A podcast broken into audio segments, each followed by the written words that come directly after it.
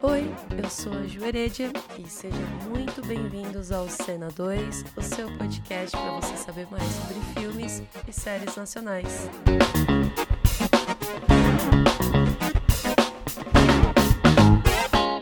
Está começando o quinto episódio da Cena 2, o primeiro de 2021. Demorou, mas chegou finalmente, Brasil. E neste episódio eu vou dar dicas de filmes para quando bater aquele tédio. E junto com o tédio sempre vem aquela dúvida, né? Qual filme escolher? Porque nas plataformas de streaming tem tantas opções que é normal a gente ficar mais de meia hora aí tentando escolher o que assistir e às vezes a gente acaba não escolhendo nada, né? E a plataforma escolhida para este episódio é a Netflix, que sem dúvida é a mais popular, e recentemente saiu a notícia que a Netflix bateu a marca de mais de 200 milhões de assinantes no mundo. Então, bora para as dicas? E antes de começar as dicas, lembrando que gosto, né, gente, é subjetivo. Eu gostei dos filmes da, dessa lista, mas talvez você já até tenha assistido algum ou vai assistir e achar uma bosta. Normal, acontece. O Homem do Futuro, direção de Cláudio Torres, estrelado por Wagner Moura e Aline Moraes. Essa noite eu vou mudar o mundo.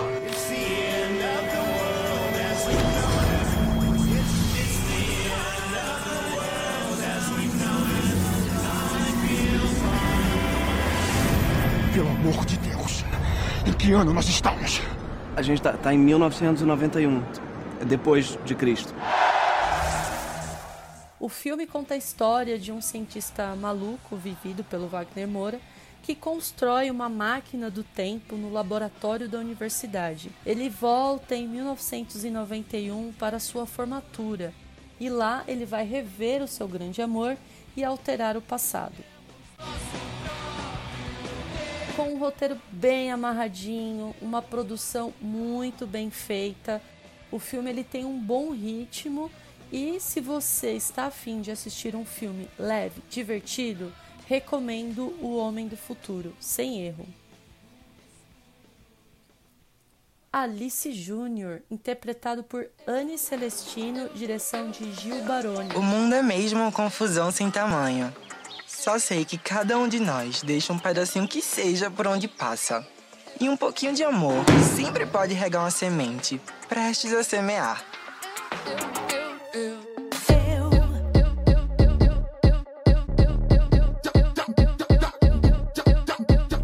Dizem que não importa o quão longe estamos. Somos sempre responsáveis por levar a felicidade dentro da gente para onde quer que a gente vá.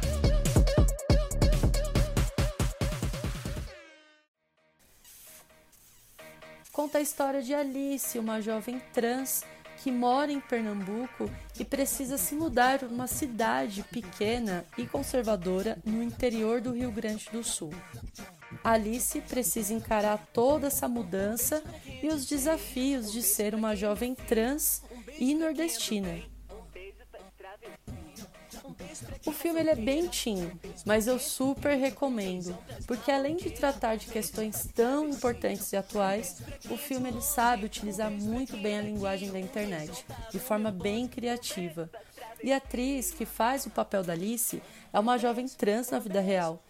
Alice Júnior tem uma linguagem jovem, atual, trata de assuntos como bullying, preconceito, descoberta da sexualidade, mas sabe equilibrar bem esses temas com momentos bem divertidos.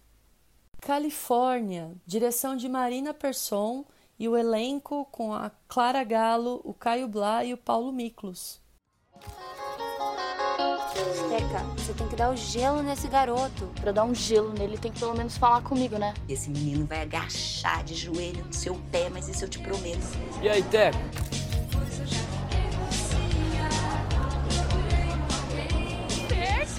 Bonitinho! Estava aqui para apresentar um aluno novo que chegou hoje na nossa escola. Que entra no meio do semestre? Que estranho. Todo mundo lá na escola acha que você gosta de garotos. Digamos que eu não chutaria o Mick Jagger da minha cama. Será? Estela, é a sua viagem. Ela vai ter que esperar um pouco. Mãe, como assim? O tio Carlos tá lá me esperando. Ele que tá vindo pro Brasil. Por que você voltou?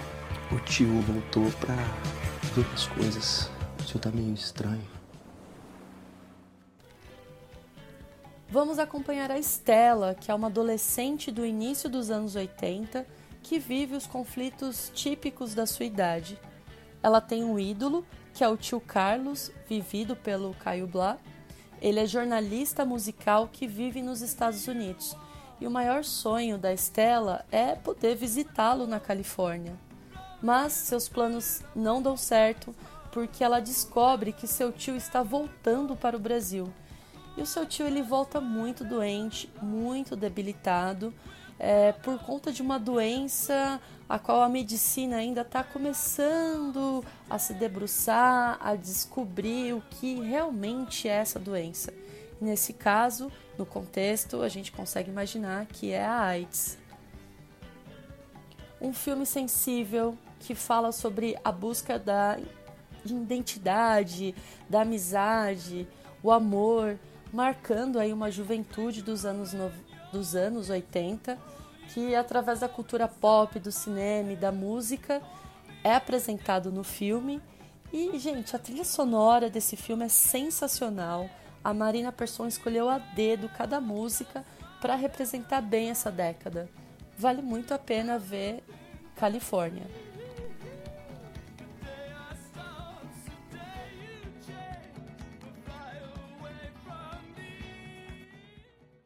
Ontem havia coisas estranhas no céu. Direção de Bruno Risas.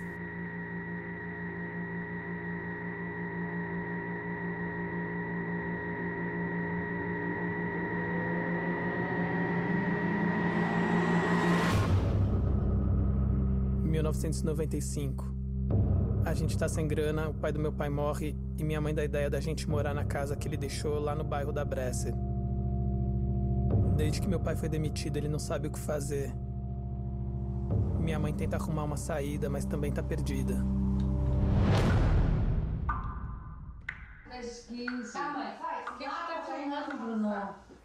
Tá louco, Sadones. Tô acordado, senhor.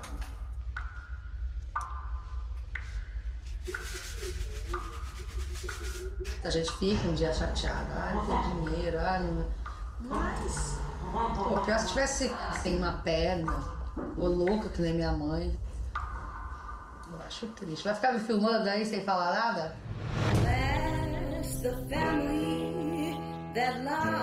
Isa, vem. Vai esfriar. Que saco. Também é bom aqui. Esse lugar também não é o pior. Faço tudo pra ajudar. É o teu pai, é a tua irmã, toda agora vem você também. They will make it to the Vamos conhecer uma família em crise. Eles enfrentam as dificuldades do cotidiano, que são as brigas, problemas de saúde, dificuldades financeiras. O pai, ele perde o emprego e todos precisam voltar para sua antiga casa no bairro da Bresser. Um dia, a mãe é abduzida por um estranho objeto no céu mas a vida do grupo continua normalmente como se nada tivesse acontecido. Ontem havia coisas estranhas no céu, tem uma mistura aí de ficção com documentário.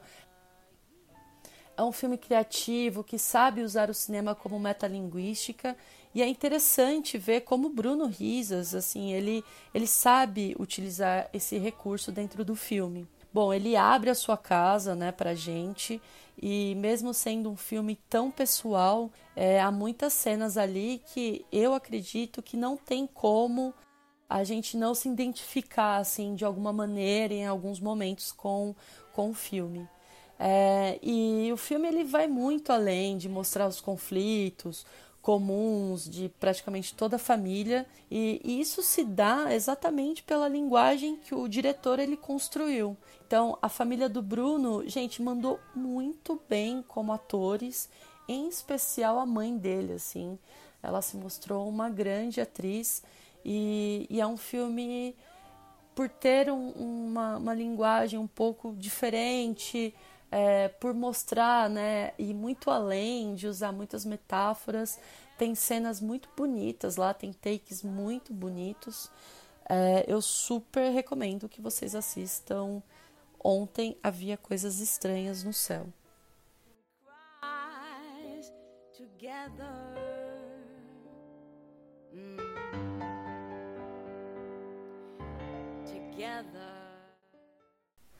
A Febre, direção de Maya Danhin. Opa, você deve ser o índio?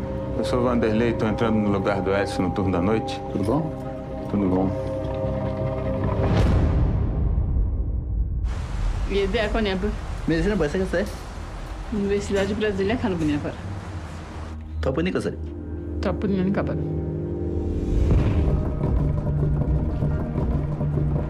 Você tem andado um pouco desatento. Tá acontecendo alguma coisa? Tá com algum problema pessoal?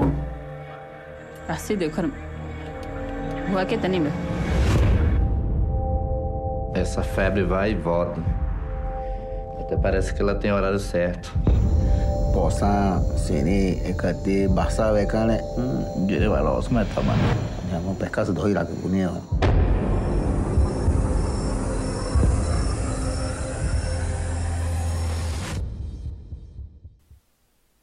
Na febre, a gente vai acompanhar o Justino, que ele é um indígena do povo de Zana, que migrou ainda muito jovem de sua aldeia até o alto do Rio Negro para a cidade de Manaus.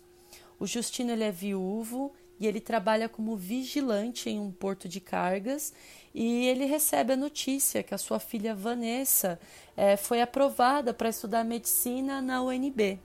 E ao mesmo tempo que tudo isso está acontecendo, é, existe uma inquietude que faz com que o Justino comece a ter sonhos estranhos, é, começa a manifestar uma febre misteriosa e tudo isso coincide com os rumores de uma presença de uma criatura misteriosa na vizinhança. Então, essa é a parte do suspense do filme. Bom, o filme ele está estreando essa semana aí no catálogo da Netflix. Quando vocês ouvirem esse episódio, já vai estar tá lá no catálogo. É, a febre é o interessante desse filme que mostra o cotidiano do, do Justino, que é um indígena, né? Então a gente vai vendo a relação com o trabalho, como ele lida com o preconceito. Então tem alguns momentos ali daquele preconceito velado, enfim. E eu acho que o para mim, pelo menos, o primor desse filme é que ele é falado em português e nas línguas indígenas tucano e ticuna. E de novo aí é o cinema que oferece essa oportunidade para a gente conhecer as mais diferentes realidades de um país tão grande como o nosso. É, a Febre foi eleito ainda o melhor filme em vários festivais, tanto no Brasil quanto fora, né, na França, China, Argentina, Portugal, Estados Unidos, Uruguai, Chile, Peru, Alemanha, Espanha, enfim, vários festivais aí. A Febre foi eleita como o melhor filme e eu super, super recomendo a Febre é, para vocês poderem conhecer aí, né, é, novas realidades, um jeito é, diferente como as pessoas lidam com situações do cotidiano. E para finalizar esse episódio, eu quero comentar um filme que está muito no meu radar, que ainda não tem uma data de estreia no Brasil. Estreou agora no Festival de Sundance, nos Estados Unidos.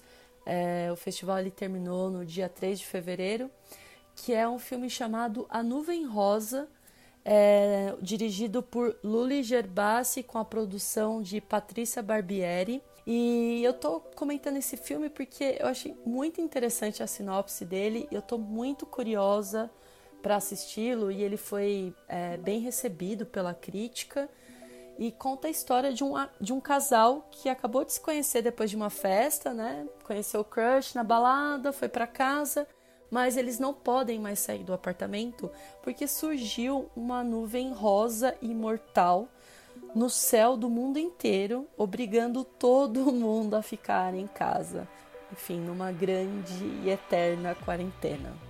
Giovanna e Iago, que são os personagens aí desse filme, eles tentam inventar aí, né, como tentam se inventar como um casal à medida que os anos de isolamento se passam. Enquanto Iago vive num mundo próprio, Giovanna se sente super aprisionada por dentro, no seu próprio mundo. O casal é vivido pelos atores Renata Gileles e Eduardo Mendonça. Bom, o mais interessante que esse filme, né, parece que a gente já viu. Ou seja, a gente já viu esse filme antes, está vivendo um filme parecido na vida real, é, ele foi rodado muito antes da pandemia e a sua finalização de pós-produção foi quando estourou a nossa pandemia. E então é um filme que eu tô muito curiosa para assistir. E aí o cinema, né, e as artes em geral antecipando aí algumas coisas é, que acontecem na nossa vida real. Então a Nuvem Rosa é um filme pra gente, né, colocar aí, deixar aí no nosso radar. E em breve espero ter notícias de estreia é, aqui no Brasil.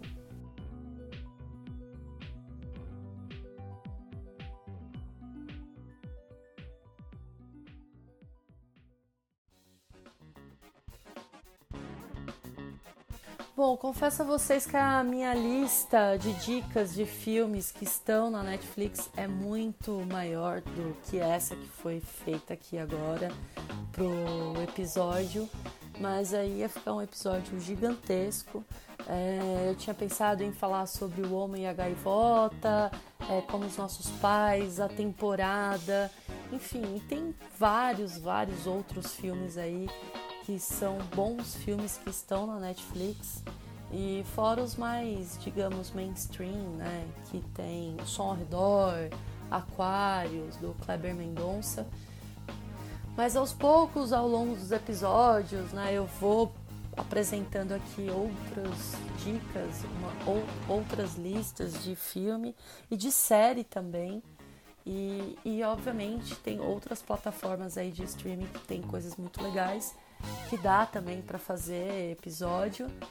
E no Instagram também, quando tiver lançamento, é, sempre está rolando lançamento em algumas dessas plataformas.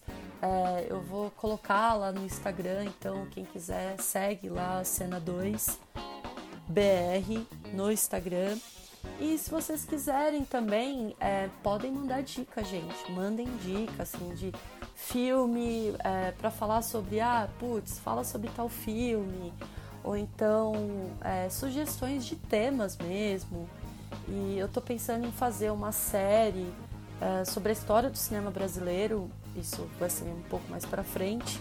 Mas é isso, eu gostaria muito que vocês é, mandassem sugestões, dessem dicas, enfim. E é isso. Obrigada para quem ficou aqui até o final. Um bom final de semana e até o próximo episódio. Um super beijo!